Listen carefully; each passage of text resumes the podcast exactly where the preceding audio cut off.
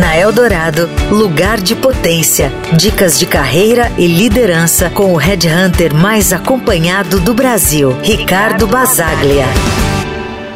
Você já se pegou medindo seu sucesso pelo sucesso dos outros? Pode parecer clichê, mas é uma verdade que não cansa de se provar. A comparação é o ladrão da alegria.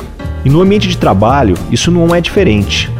Eu não tenho a fórmula da felicidade, mas uma das fórmulas da frustração mais eficiente é justamente essa: a comparação constante com os outros. Um estudo da Universidade de Michigan sugere que as comparações constantes, especialmente no mundo de redes sociais, podem levar a sentimentos de insatisfação e frustração. E no ambiente de trabalho, isso não é diferente. Cada um de nós tem uma história única com vivências e realidades diferentes, o que inevitavelmente nos leva a trajetórias profissionais distintas.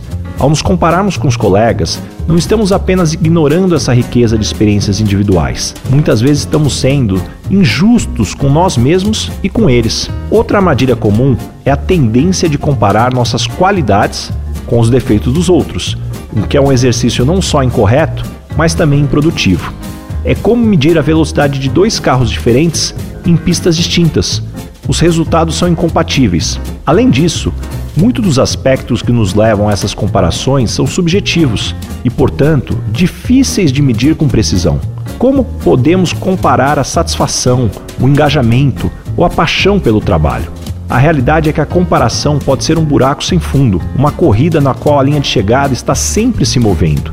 Então, em vez de olhar para o lado, que tal olhar para dentro? Avalie seu progresso com base nas suas próprias metas e ambições. Celebre suas vitórias pessoais, por menores que sejam, e aprenda com seus erros. E lembre-se, o caminho para o sucesso não é uma estrada reta e nem precisa ser o mesmo para todos. Encontre o seu ritmo, siga o seu coração e busque sempre o seu lugar de potência.